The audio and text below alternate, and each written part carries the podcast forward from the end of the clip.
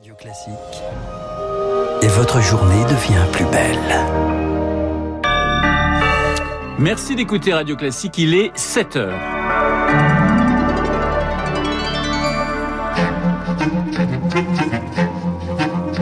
7h, 9h, la matinale de Radio Classique avec Renaud Blanc. Et voici les titres du journal à la une ce matin. La Squadra Azzurra sur le toit de l'Europe. L'Italie vainqueur de l'Euro de football après sa victoire hier soir face à l'Angleterre. À la une également Emmanuel Macron qui s'adresse aux Français ce soir. Au menu, de nouvelles mesures pour freiner l'arrivée de la quatrième vague. Les contaminations sont en forte hausse. Et puis Airbnb, Booking ou Le Bon Coin, star de cet été. Les Français réservent de plus en plus leurs vacances sur ces plateformes. Les hôteliers indépendants font grise mine. Radio classique. Et le journal de 7 heures nous est présenté par Baptiste Gabory. Bonjour Baptiste. Ah, bonjour Renaud, bonjour à tous. La nationale est sur le toit de l'Europe. Eh oui, l'Italie sacrée championne d'Europe de football hier soir à Wembley, à Londres, donc face à l'Angleterre. Victoire au bout du suspense obtenu au tir au but après un match nul, un but partout. C'est le deuxième titre européen donc pour la Squadra Azzurra après celui de 1968, Eric Rush. Oui, à la fin, c'est l'Italie qui gagne au bout du suspense lors d'une séance de tir au but irrésistible il aura fallu attendre le tout dernier tir anglais et l'arrêt du gardien italien Donnarumma pour que les tifosi laissent éclater leur joie.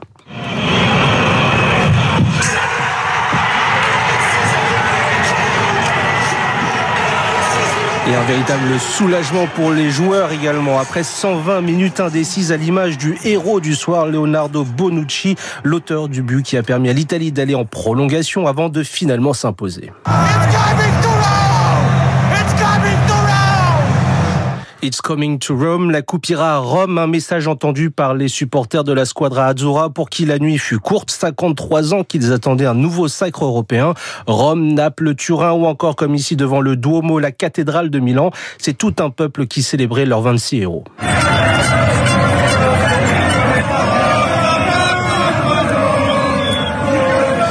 Tenue également pour les joueurs. La nationale est atterri dès ce matin aux alentours de 6h15 à l'aéroport de Rome Fiumicino. Et cet après-midi, ils ont rendez-vous au palais du Quirinal pour un bain de foule avec leurs supporters. Des supporters qui, pour ceux qui ont fait le déplacement jusqu'à Londres, ont été pour certains agressés par des fans anglais mauvais perdants à la sortie de Wembley. Des violences qui ont gâché quelque peu la fête dans ce temple du football. Merci beaucoup. Eric Kioch, trois joueurs anglais, Sancho, Saka et Rashford sont eux la cible d'insultes racistes depuis la fin du match hier soir, la police de Londres a ouvert une enquête. Alors pas de finale pour les Français hier soir, mais une allocution très attendue ce soir. Mm, oui, Emmanuel Macron s'exprime donc à 20h. Objectif freiner l'arrivée désormais quasi inévitable d'une quatrième vague en raison de la propagation du variant Delta. Il est aujourd'hui majoritaire en France, 51% des infections. Le chef de l'État pourrait annoncer la vaccination obligatoire des personnels soignants ou l'extension du pass sanitaire à de nouveaux lieux comme les restaurants par exemple, mesures qui doivent être validé ce matin lors d'un nouveau conseil de défense. Il faut dire, Baptiste, que la hausse des contaminations, des contaminations se poursuit. Oui, plus, plus de 4200 nouveaux cas enregistrés hier. C'était 2500 il y a une semaine. Il va se passer la même chose que l'été dernier, redoute le ministre de la Santé, Olivier Véran, avec une augmentation de la pression sanitaire, des cas graves, puis des hospitalisations. Premier signe, la petite hausse de l'activité de SOS médecins en Ile-de-France, plus 0,2% pour suspicion de Covid en une semaine. Et cela inquiète Serge Smadja, il est secrétaire général de SOS Médecins. On était à plusieurs semaines de baisse consécutive. Non seulement il n'y a plus de baisse, mais ça commence à réaugmenter de manière euh, très euh, limitée mais euh, c'est le signe qu'il faut surveiller avec grande attention ce qui se passe, puisque l'activité de la médecine de ville euh, présage souvent de ce qui se passe une à deux semaines après dans les services d'urgence et de réanimation. C'est le un des indicateurs du fait que le virus circule à nouveau. Serge Smadja avec Elodie Wilfried. Emmanuel Macron devrait par ailleurs revenir ce soir sur la reprise économique cette fois-ci du pays. Le chef de l'État reçoit en fin de matinée les acteurs de la filière automobile un an après la mise en œuvre du plan de relance. Les constructeurs demandent un plan d'investissement de 17 milliards d'euros pour financer la transition écologique du secteur. Le variant Delta qui menace la reprise et qui signe le retour des restrictions en Europe. Les boîtes de nuit ferment leurs portes en Catalogne et aux Pays-Bas. Malte, de son côté, a décidé de fermer ses frontières aux touristes non vaccinés. Ce sera effectif mercredi. Il faudra avoir reçu deux doses de vaccin pour être accepté sur le territoire, alors qu'un test PCR négatif au moment de l'embarquement suffisait jusque-là. Une décision contraire aux règles européennes, a regretté hier le secrétaire d'État aux affaires européennes Clément Beaune. En attendant, certains Français risquent bien donc de ne pas décoller, comme Aurélien. Il doit partir à Malte mercredi pour 15 jours de vacances, euh, sauf qu'il n'a reçu qu'une dose de vaccin car il a déjà eu le Covid.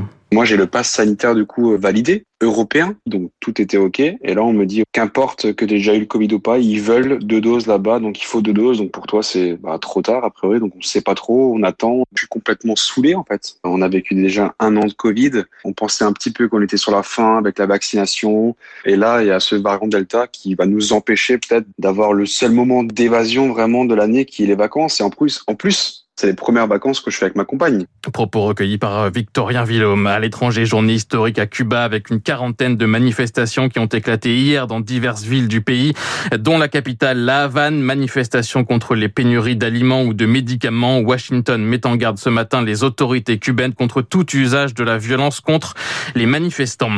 Les États-Unis qui devraient subir aujourd'hui une nouvelle vague de chaleur, la deuxième en quelques semaines avec plus de 52 degrés attendus dans la vallée de la mort en Californie. Vous écoutez Radio Classique, il est 7h06. On ne connaît pas les mêmes chaleurs en France, mais c'est la ruée sur les plateformes de réservation. Ah oui, Booking, Airbnb, Abritel ou encore Le Bon Coin, ces plateformes sont devenues le nouveau réflexe des vacanciers. Selon une étude de l'Observatoire CTLM, un Français sur deux dit avoir organisé ses congés sur ces sites, Émilie Vallès. Les plateformes de réservation en ligne sont devenues au fil du temps des références dans le secteur du tourisme et la crise sanitaire a encore accéléré un peu plus la tendance selon Flavien Nevy, directeur de l'Observatoire CTLM. La crise sanitaire a ajouté une incertitude importante dans l'organisation des vacances. Les Français ont attendu le dernier moment pour faire leur réservation et c'est vrai que dans ce contexte incertain, les plateformes Internet permettent beaucoup de réactivité et incontestablement elles bénéficient de cette crise sanitaire et de cette incertitude. Mais ces plateformes, comme notamment Booking, ne font pas forcément les affaires des hôteliers indépendants